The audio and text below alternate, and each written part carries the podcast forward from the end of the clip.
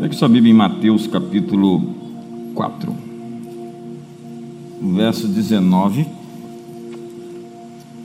Faça um elogio para a pessoa do seu lado.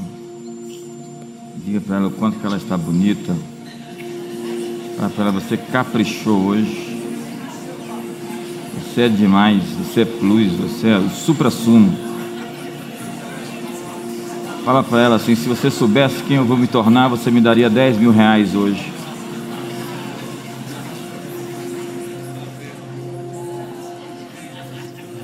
Convida ela para jantar essa semana. Fala que você vai pagar.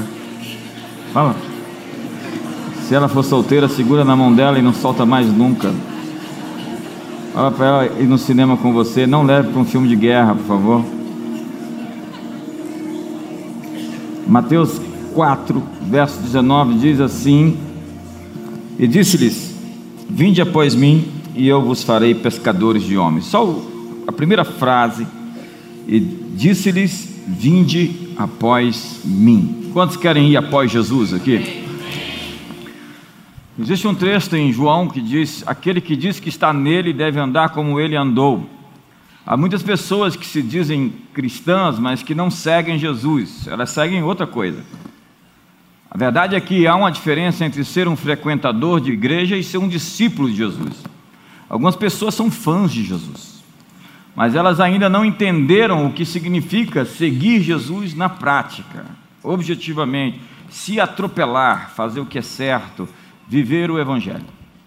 Os ensinamentos de Jesus são para todos os povos e para todos os tempos, todas as épocas.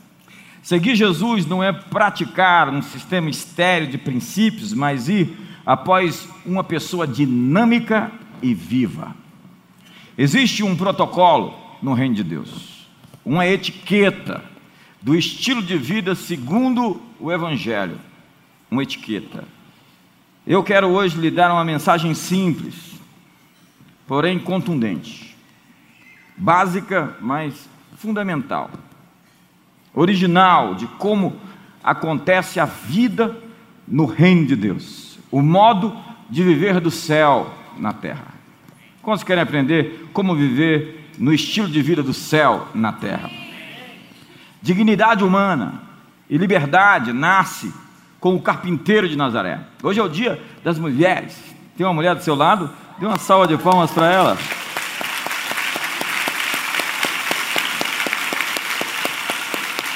Ninguém amou mais as mulheres do que Jesus. Ninguém as validou tanto ninguém as impulsionou, ninguém as levantou. Na verdade, a história está dividida entre antes de Jesus e depois de Jesus, principalmente para as mulheres. Elas o amavam e o perseguiam onde ele ia. E a primeira vez que ele apareceu ressuscitado foi para uma mulher. E aquela mulher anunciou aos apóstolos que Jesus havia ressuscitado. Se não existia uma mulher entre os doze, depois da ressurreição, foram as mulheres que começaram o anúncio da ressurreição.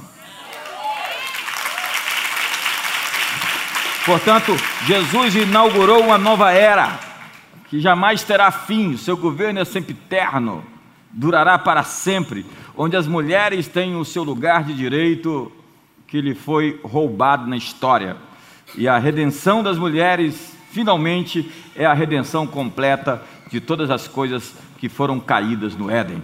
Quando a mulher se ergue, Deus está dando fim, porque em breve o Deus de paz esmagará a Satanás debaixo dos nossos pés, porque do fruto da mulher nasceria aquele que esmagaria a cabeça da serpente.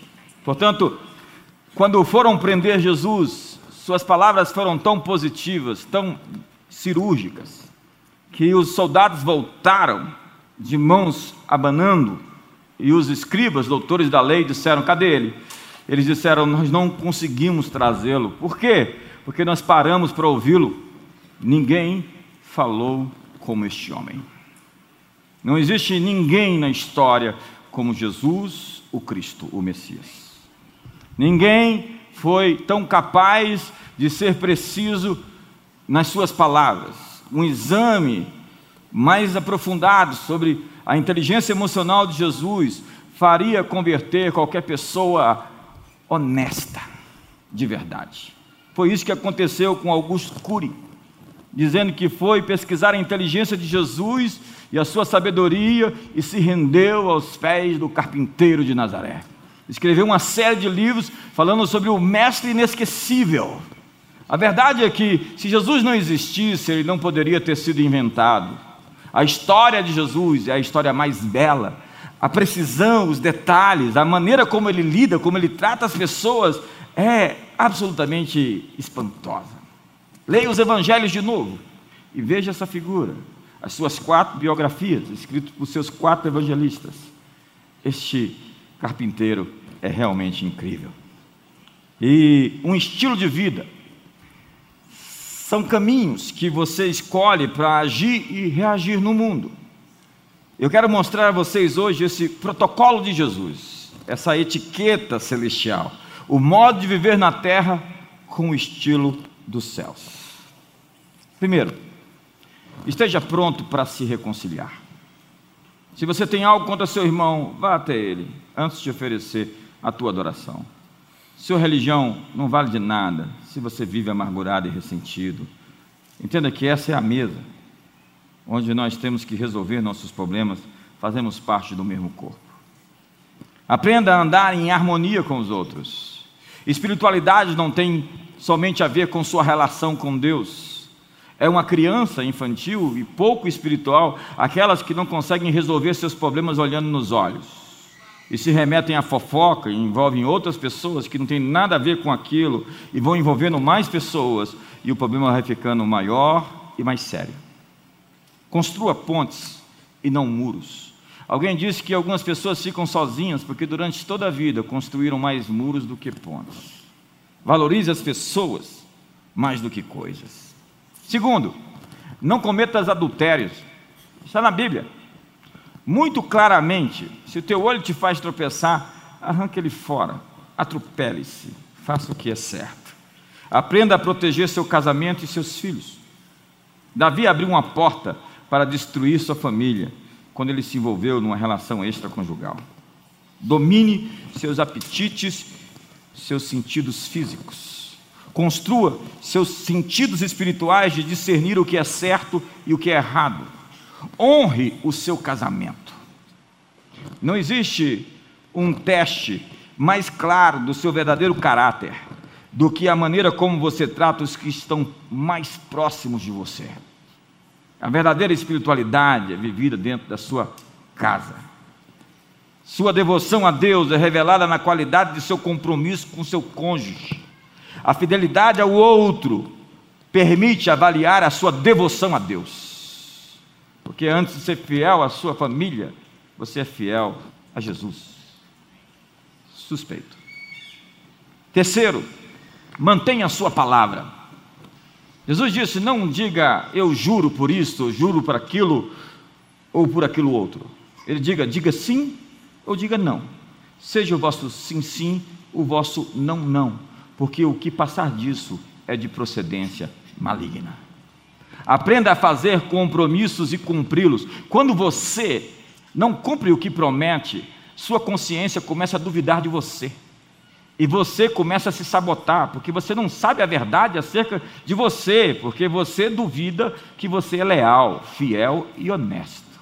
Então a sua consciência, na verdade, ratifica os seus pactos. E no momento em que você não cumpre o que diz, você se torna suspeito por você mesmo. Sua integridade pessoal. Bata palma. Sua integridade pessoal alimenta a confiança e a sua influência. Ser íntegro é dizer não o mais rápido possível. Não, não namore o pecado. Não se deixe prender pelas suas olhadelas, diz a Bíblia não cobices a sua formosura. Compreenda o poder das palavras e das expectativas que você gera. Não alimente aquilo que você não vai investir. Não fique aí arrastando asa, rapaz. Nem asa você tem, você não aprendeu a voar. Para as moças que você não quer alimentar e realmente investir numa cerimônia séria, num casamento, pelos laços sagrados do matrimônio.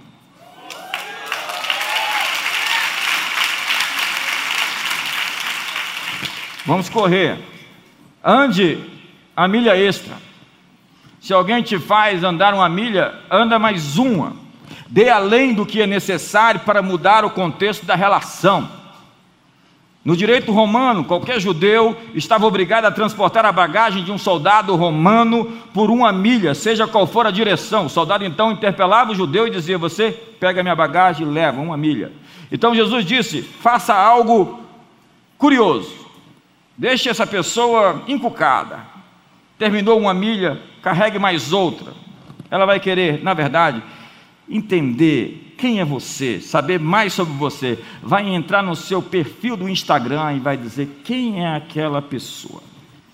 Porque eu tentei fazer o mal para ela e ela me recompensou com bondade. Não te deixes vencer pelo mal, vença o mal com o bem. Deixe o seu brilho reluzir. Jesus disse: Assim glorifiquem os homens ao vosso Pai Celestial pelas vossas boas obras. Você vai deixar as vossas boas obras falar mais alto do que suas palavras. Demonstre a superioridade da vida em Cristo, iluminando a escuridão com atos que ajudam os outros de maneiras inesperadas. Na verdade, surpreenda as pessoas. Quinto, ame os vossos inimigos. O que quer que você dê mais energia se expande. Alimentar o ódio cria mais ódio. Ao amar os inimigos, outro espírito é alimentado com paz e perdão. Conforme diz a palavra de Deus em Romanos, se possível for, no que depender de vocês, tenha paz com todas as pessoas. Sexto, seja perfeito, como perfeito é vosso Pai Celestial. E nós não estamos falando de perfeição no sentido grego, de falta de defeito. Nós estamos falando de perfeição, de que tudo está caminhando corretamente é o princípio da maturação, da maturidade, do crescimento. Uma criança é perfeita se ela está crescendo, ela está avançando naquilo que ela foi criada propositalmente para ser.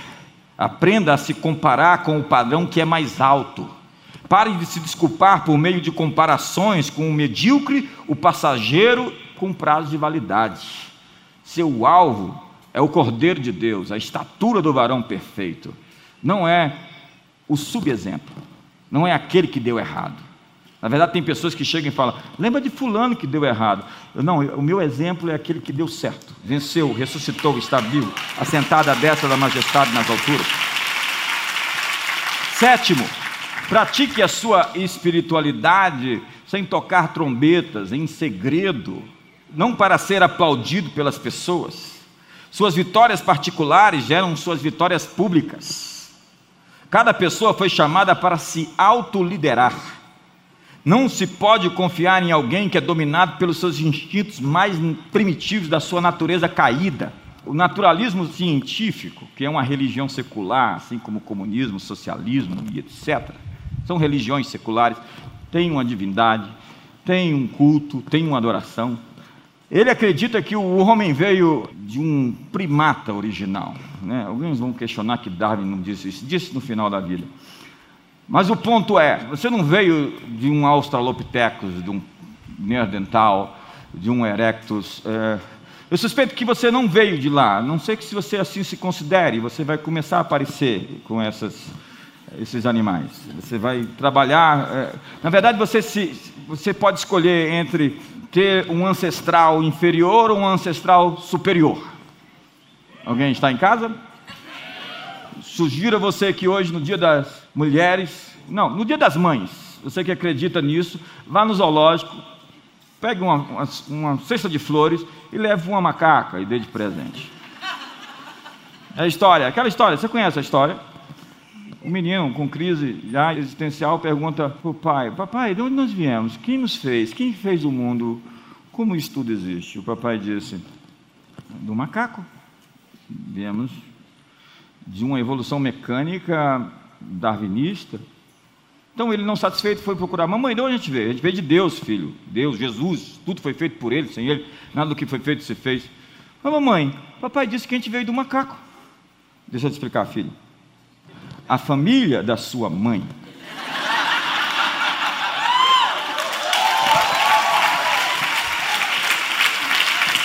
Então, diferente dessa teoria, há, há três tipos de homens na Bíblia: o homem sárquico, a sarx é a natureza inferior humana, esses instintos primitivos, essa coisa que conduz o corpo, essa natureza, inveja, feitiçaria, glutonaria, ira, discórdia, dissensão contra essas coisas.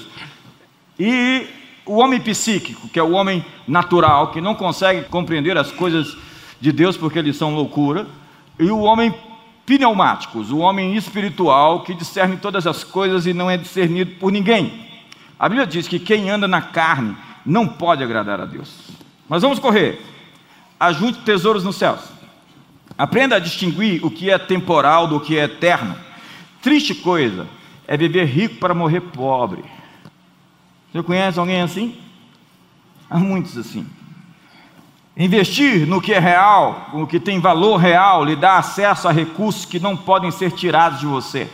Moisés queimou as pontes com o Egito, abandonou, segundo historiadores, ele era um faraó eleito, era alguém formado na Universidade do Sol, perito em hieróglifos, e ele simplesmente abandonou o Egito, a vida do Egito, não temendo a ira do rei. Não existe uma pirâmide sobre Moisés, não existem registros, eu já estive no Museu do Cairo, já estive no Egito, não existe nada sobre Moisés no Egito, não existe nenhum monumento em homenagem a Moisés, mas o que Moisés perdeu ele não poderia manter, o que ele ganhou ele não poderia perder.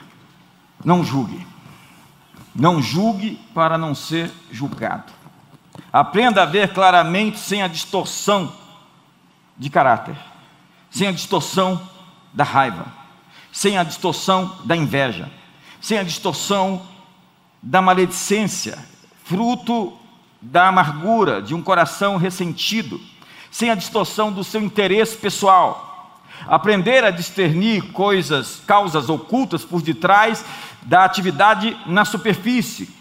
É preciso compreender a lei universal de causa e efeito das colheitas que seguem a nossa atitude colheitas que seguem a nossa atitude. Jesus disse que com a medida que você mede, você será medido. Se você é implacável e sem misericórdia, não espere misericórdia. Bem-aventurados os misericordiosos, porque eles alcançarão misericórdia. Nós recebemos em troca aquilo que damos. Essa é uma lei universal de semeadura e colheita. O código de Hammurabi dizia que quem acusar falsamente uma pessoa deverá ser responsável por aquilo que ele acusou.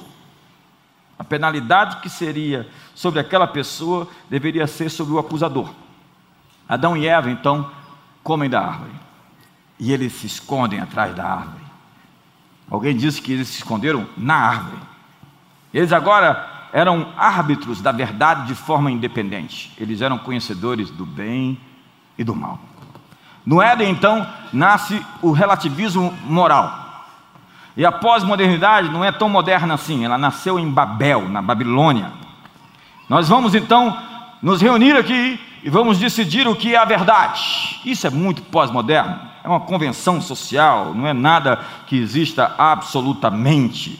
Então eles ouviram o som de Deus e se esconderam. Adão, onde você está? E não era um confronto, era um convite para se relacionar. Então Adão projetou na face de Deus o seu medo, porque nós projetamos uma imagem de um Deus através dos nossos medos.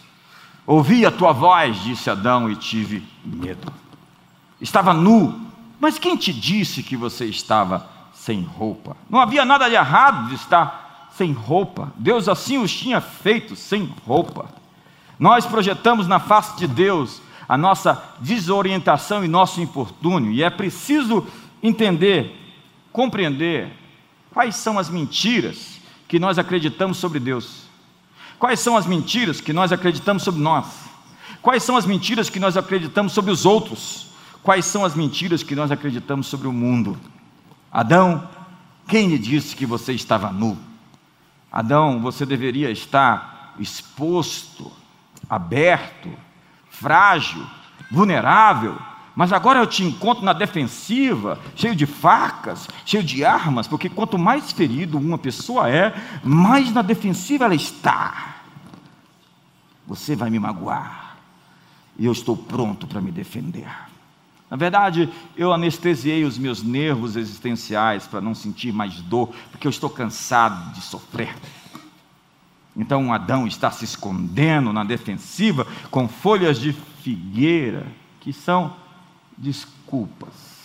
Desculpas. Você está se escondendo de trás das árvores, Adão, e você adquiriu a habilidade de determinar o que é a verdade, o que é bom e o que é mal. O que é a verdade? É a pergunta que Pilatos faz cinicamente para Jesus. O que é a verdade? Não havia uma verdade no sistema de crenças de Pilatos. Não havia tanto uma verdade que ele disse três vezes: Esse homem é inocente. Ele era o juiz. Ele absolve o réu e manda o réu morrer. E depois lava suas mãos e diz: não tenho nada a ver com isso. O juiz, com poder de soltar ou matar, manda o réu para a morte e diz: Não tenho nada a ver com isso. Eu estava indo para a faculdade, eu me lembro no início dos anos 90, e dentro do ônibus, uma pessoa, eu comecei a pregar, eu pregava dentro dos ônibus, antes de pregar no púlpito, na televisão, na internet. Dava um maior vexame alguns que ficavam com, tipo assim, não estou com ele não. Pregava nas paradas de ônibus. Você lembra disso, pastor Marinho? Pregava em todo lugar. E comecei a confrontar uma pessoa que estava indo para a faculdade também, outro, e ele começou a dizer: não existe verdade absoluta. Eu falei: existe, o nome dele é Jesus, ele é o caminho, a verdade e a vida. Agora imagine que eu pregava desse jeito aqui no púlpito lá. Dostoiévski disse: se não há um Deus, tudo é permitido. A Bíblia diz que o Espírito Santo veio convencer e a palavra convencer é expor. Nós nunca seremos curados enquanto estamos ainda trancados. Precisamos ser expostos. E você, por vezes, cria mentiras e ilusões e se esconde atrás delas, atrás das árvores, com folhas de figueira. A vida então é vivida de fora para dentro e não de dentro para fora. Daí nós precisamos de estímulos. E eles têm que ser mais fortes cada vez. Adão agora então ouvia outras vozes. Nós então começamos a projetar no outro que nós temos dentro de nós. É engraçado isso. Ah, você não confia em mim? Quem te disse isso? Você deveria confiar em você mesmo. A sua desconfiança é sobre você. Ah, você pensa isso sobre mim? Quem te disse isso? Você pensa isso sobre você. Você não me ama? Minha resposta a isso é: você deveria se amar. 10, eu tenho 30 hoje. Não lance pérolas aos porcos. Não dê as suas coisas preciosas a quem não as valoriza. Aprenda a discernir corretamente a hora e o local para compartilhar o que você valoriza. Tem alguém em casa? Quantos estão comigo aqui? Vamos até o fim? 11. Insista, peça, procure, bata na porta. O universo em que você vive possui recompensas que são adquiridas pela perseverança. E se você persistir, você será recompensado. Não desista. Vai outra vez, vai mais fundo, lança as tuas redes. Dessa vez vai acontecer. 12. Amar o seu próximo é demonstrar seu amor por Deus, honrando o homem que foi feito à imagem de Deus. Você ama Deus quando você ama o homem que foi feito à sua imagem. Amar o outro é fazer aos outros o que você quer que os outros vos façam. Essa é a mais poderosa ética das relações humanas interpessoais. Se pergunte como você gostaria de ser tratado e trate as pessoas de conformidade a isso. O mestre de Nazaré revolucionou o mundo com essa ideia. Amai-vos como eu vos amei. Isso é uma bomba. Você fala, isso agora é tipo natural, todo mundo, ainda que não ame, pelo menos saber que deve se amar as pessoas. Mas nos dias que ele disse isso, era o contrafluxo, era contra a maré, era contra a cultura. Imagine um romano dizendo: Vou amar um judeu. Um judeu dizer que vai amar um grego. Um grego dizer que vai amar um escravo? Um escravo dizer que vai amar uma mulher? Uma mulher dizer que vai amar um bárbaro. Todo mundo se odiava. Nos dias de Jesus, o mundo era absolutamente complexo, muito mais complexo do que os nossos dias hoje. Entendeu? Esse mundo não piorou.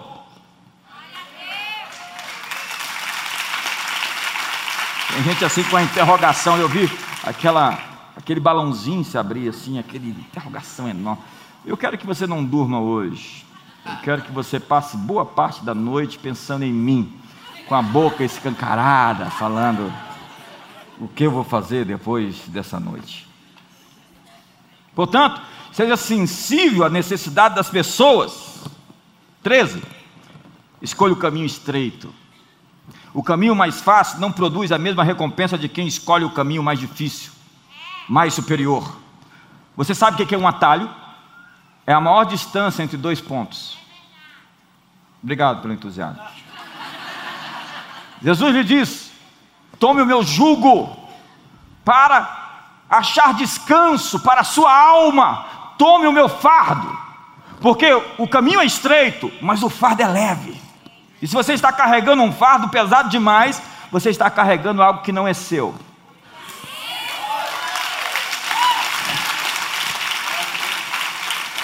Não, é essa minha mulher. Se é essa mulher que Deus me deu, imagina o que o diabo tem para mim. Aprenda a amá-la primeiro. Deus não falou para você fazer outra coisa senão amá-la. E se você de fato amá-la, amá-la de verdade, ela vai se converter ao seu coração. 14. Tem uns homens aqui que não bateram palmas, só as mulheres. Cuidado com os falsos profetas. É. Pelos frutos se conhecem as árvores. Olhe para as pessoas se elas conseguiram aplicar seus conselhos às suas próprias vidas. Tem gente interpretando um papel, é um ator. Eu estava lá em Epidauros, na Grécia, em 2005, viagem inesquecível. E nós tínhamos vindo de Israel, fomos para a Grécia e visitamos o que é considerado o teatro com a melhor acústica do mundo. Você chega no meio, você rasga um papel, quem está lá no topo, são 13 mil lugares, ouve o papel sendo rasgado. E de lá vem todas essas palavras sobre apresentações. E Jesus explora a palavra Hipócrates, atores. E chama os religiosos assim: vocês estão simplesmente interpretando um papel. Tem gente que nunca saberá quem é na verdade, até que desista do seu papel, da sua máscara daquilo que tenta parecer ser. Enquanto tentar parecer, se Shakespeare vivesse hoje, o seu Hamlet seria assim: ser ou parecer? Eis a questão. 15. Chegamos no meio. Cuidado com o fermento da religião e da política. Jesus disse: cuidado com o fermento de Herodes e dos fariseus. Aprenda a discernir a sutil influência da falsidade e da hipocrisia. Jesus disse aos seus discípulos: cuidado com o fermento. Reconheça a corrupção sutil que permeia as filosofias humanas no discurso político contemporâneo. Tem gente que prefere um sujeito é, educado e falso do que um sujeito grosso e verdadeiro. Dá um sorriso assim pulado. Pulado assim, tá, ficou tenso agora. A Bíblia diz: dai a César o que é de César Aprenda a honrar a autoridade, é um princípio. Ao fazê-lo, você honra quem os instituiu. 16. Honre seus pais.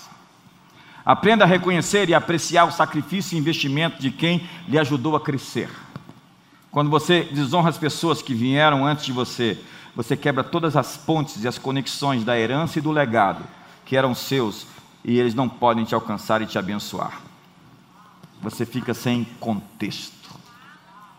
A honra acrescenta dias à sua vida.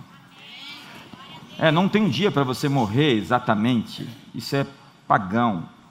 A Bíblia diz: você tem que cumprir todos os seus dias, mas você pode morrer antes do tempo. Honra teu pai e tua mãe para que se prolongue seus dias na terra. A Bíblia diz: a sabedoria vai prolongar os seus dias. Isso significa que você pode ter uma morte prematura como Sansão ou você pode viver para realizar os planos de Deus, se você souber o significado da palavra honra. A honra acrescenta dias ao seu sucesso.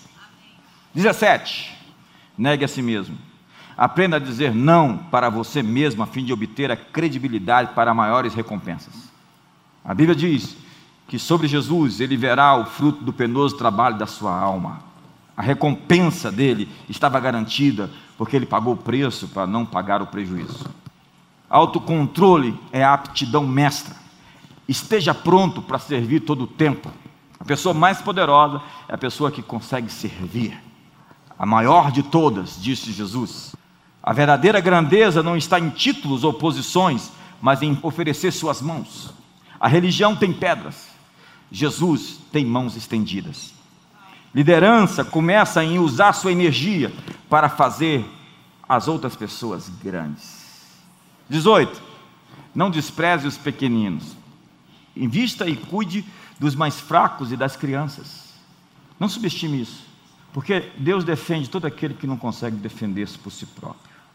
E a Bíblia diz: para você não negar o direito e a justiça a qualquer um, pagar o salário do jornaleiro. O jornaleiro era aquele que trabalhava por um dia, ele deveria ser pago. E quando não pago, a Bíblia diz que se ele clamasse a mim, eu o ouviria. Deus é o juiz das injustiças. E tem pessoas que estão presas, amarradas, cheias de nós, porque não aprenderam a lidar com os mais fracos. Vá até os seus ofensores, diz Mateus 18. O primeiro a se desculpar, disse alguém, é o mais corajoso. O primeiro a perdoar é o mais forte. E o primeiro a esquecer é o mais feliz.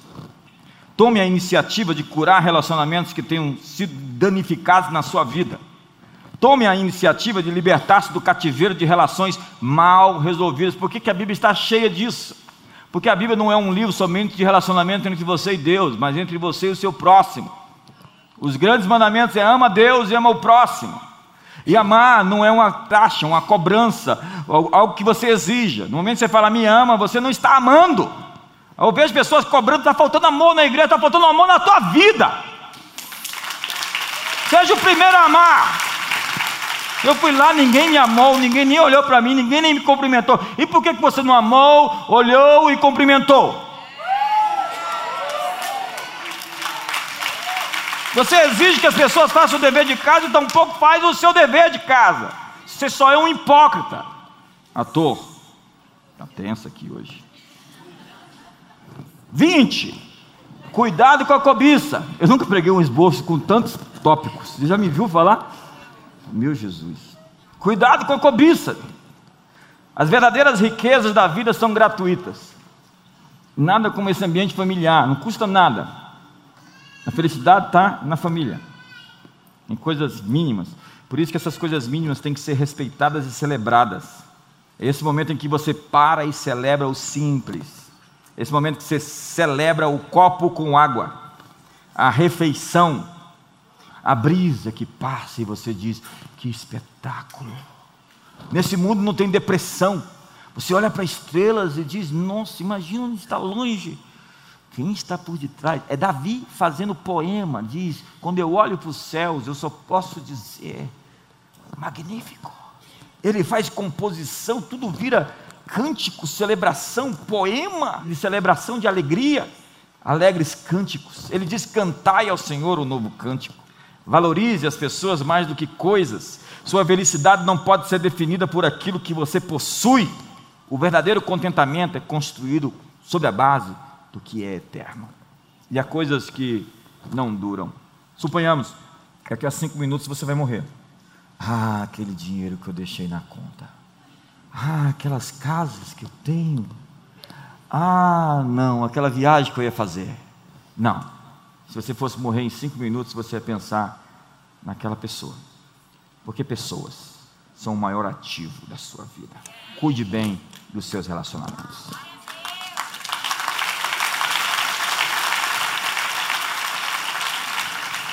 Abençoe os pobres. Reconheça que a sua abundância permite demonstrar a realidade de Deus aos outros. Porque o que é seu não é somente seu, você é somente administrador e não um proprietário de todos os seus bens. Riqueza é uma responsabilidade, não simplesmente um benefício que você recebeu. E Deus vai lhe cobrar de tudo aquilo que Ele te deu. Então, Deus também é livre para direcionar a qualquer momento você para atos de investimento altruísta naqueles que não podem. 22, metanoia, arrependa-se. Isso é uma palavra transformadora, que muda o seu pensamento e comportamento em torno das coisas que Deus está dizendo. 23, regozije-se. Interprete a oposição como uma indicação de que você está se alinhando às coisas certas. Se você não quer ter problemas com o diabo, se alie com ele, mesmo assim você vai ter. Porque o diabo nunca cumpre o que fala ou o que promete. A justiça, muitas vezes, é celebrada, em outros momentos, ridicularizada. Jesus diz: Quando vos perseguirem, mentindo, disserem todo mal contra vós, exultai e alegrai-vos, porque grande é a vossa recompensa, porque você entrou para o time do Ezequiel, do Isaías, do Daniel, você está no time dos profetas. Quem sabe se você vivesse naqueles dias, você seria citado. Ou se a Bíblia fosse escrita hoje, quem sabe seu nome estaria em uma de suas páginas. Eu vi os olhos de alguns brilharem. E outros falaram assim: eu, eu não. Só se fosse naquelas genealogias de que Fulano ficou, eu, Beltrano. Que... Fala sério. 24. Está vendo como eu sou rápido? alinhe suas prioridades. A Bíblia diz: ame o Senhor de todo o seu coração, coloque todo o seu coração nele e perceba que o resto vem a reboque. Perceba que Deus é merecedor de sua afeição plena e inteira. Busque o reino de Deus em primeiro lugar e a sua justiça, e tudo mais virá até você. Sua maior prioridade na vida deve ser fazer a vontade daquele que enviou você para esse mundo. Sua persecução das prioridades celestes serão recompensadas com a provisão celestial. Diga para o seu irmão: está vindo. Diga para ele: está chegando. Esse ano ainda chega. Eu sinto que está vindo. Mantenha o seu foco. 25. Não tenha medo.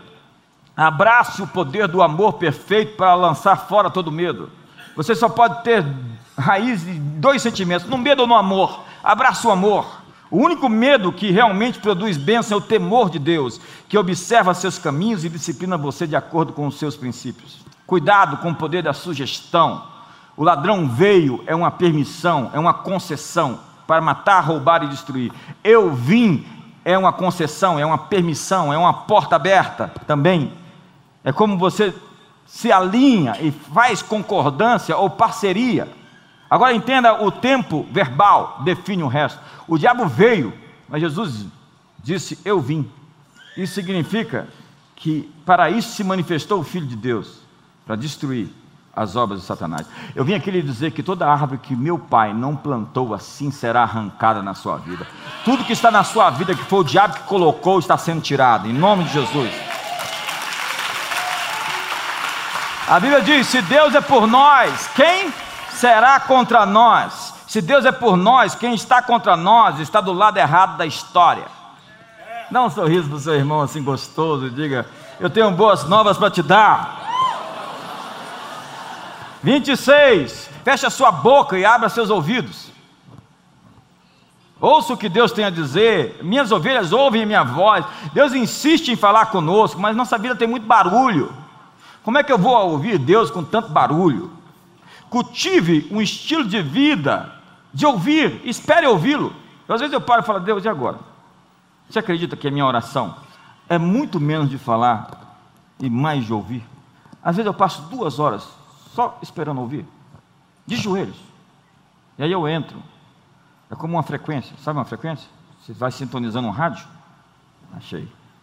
Nesse caminho você vai ter que limpar seu coração. Você não pode entrar nesses lugares com o coração você vai se convencer de que você disse coisas que não deveria dizer, fez coisas que não deveria fazer. Nesse caminho, você vai ajustando o seu tom, e quando você acha, você ouve coisas que vão dirigir você para seu próximo nível. Você acalma seu coração. Você cala todas as vozes. Você nunca vai ouvir a voz de Deus enquanto você tiver tanta voz no teu ouvido. O que é preocupação? Preocupação é ser empurrado em diferentes direções. Tem uma voz dizendo: vai aqui, ou ali, ou faça isso, esse ativismo impede você de se concentrar na única voz que vale a pena ser ouvida. Pare então para ouvi-lo. Seja sensível ao som da sua voz. Espere no final do dia ouvir o som que Adão ouvia. Estou aqui, estou exposto, estou sem roupa.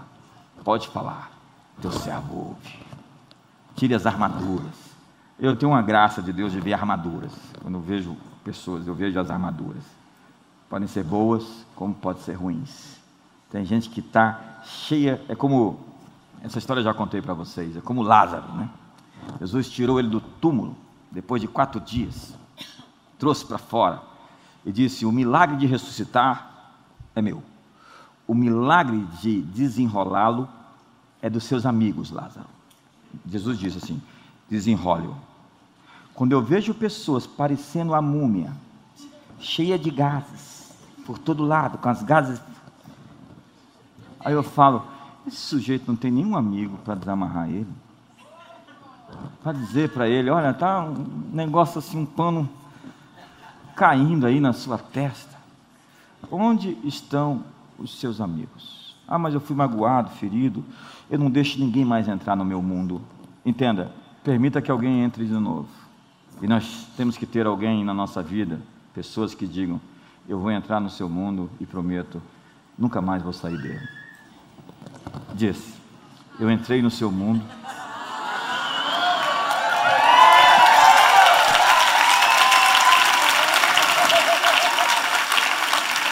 E prometo, eu nunca mais vou sair dele.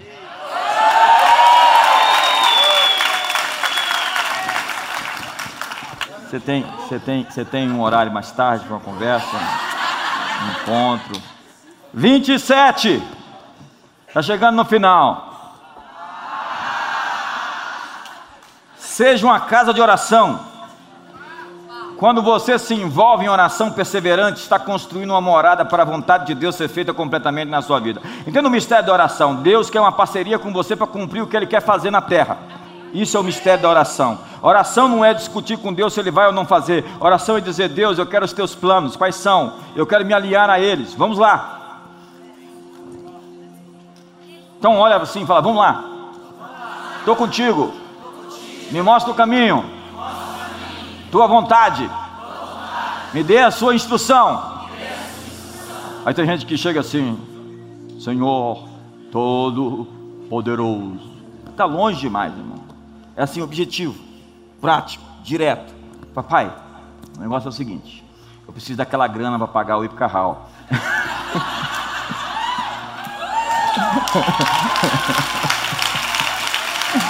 E essa grana está no bolso de algumas pessoas aqui. O senhor pode falar com eles que eles têm que ofertar para a gente pagar aquela conta. Eu sinto que Deus está falando aí agora. Olha lá, está chegando a informação. Chegou, chegou aí o WhatsApp divino aí, ó. Tem gente que ouve a palavra assim, Deus fala com ele e fala: sai daqui, diabo. Na oração, examine-se a si mesmo, diz a Bíblia. Perceba o seu estado para que você não se torne endurecido pelo engano sutil do pecado. Tem gente com o coração duro, endurecido. E foi por isso que eles tinham ouvidos para ouvir, olhos para ver, mas eles não creram.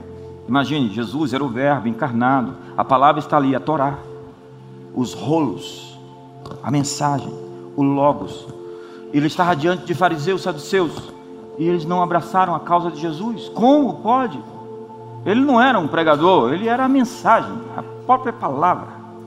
E ele diz: Quem creu em nossa pregação e a quem foi revelado o braço do Senhor. Deus é relacional, ele se relaciona consigo mesmo. Façamos o homem, é Pai, Filho Espírito Santo. Mas há pessoas que se isolam, elas não deixam que outras participem da sua vida porque elas têm medo de ser descobertas, medo de ser magoadas de novo. Mas nós precisamos uns dos outros. Deus nos fez assim. O que eu preciso está com você, o que você precisa está comigo. E nós precisamos nos juntar a fim de que você receba o que é seu e que Deus colocou na minha vida. Amigos dizem uns aos outros: Nós somos tudo o que temos. O que temos? Temos nós É assim que somos e assim que seremos eternamente. Eu amo você, Cida. Hoje é seu aniversário? O pessoal batia palma toda vez que encontrava a Cida para fazer aniversário. Diga para sua esposa aí do lado: Eu nunca vou embora do seu mundo. Diga para o seu amigo aí do lado: fala, Eu nunca deixarei o seu mundo.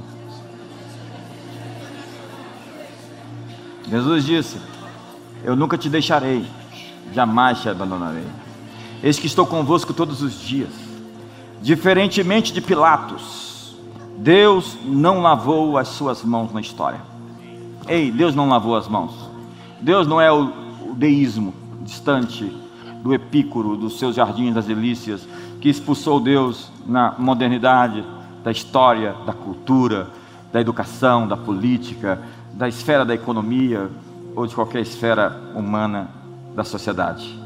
Deus interviu, Deus se introduziu no mundo, Deus entrou na história, Ele se fez um de nós, Emanuel, andou entre nós e vimos a sua glória como a glória do unigênito do Pai. C.S. Lewis diz que Deus é um grande intruso, que não tem problema em entrar na nossa vida, mesmo sem ser chamado. Ele não nos deixa ficar na nossa tristeza, na nossa escuridão e na nossa cegueira. Então ele nos persegue. Ele está no nosso encalço. Ele se junta a nós na nossa miséria e nos alcança. E ele vem nos buscar. Com amor eterno, eu te amei. Com benignidade, eu te atraí. Darei o Egito por sua causa. Se tu passares pelas águas, elas não vão te afogar. Se passares pelos rios, eles não vão te submergir. Se tu passares pelo fogo, o fogo não vai queimar você, só vai queimar aquilo que está em você, que não é você, nem a sua chama arderá em ti. Você não o encontrou primeiro, ele veio ao seu encontro. Se você o buscou, é porque ele primeiro chamou você para perto. Não fosse vocês que me escolheram, mas eu escolhi vocês.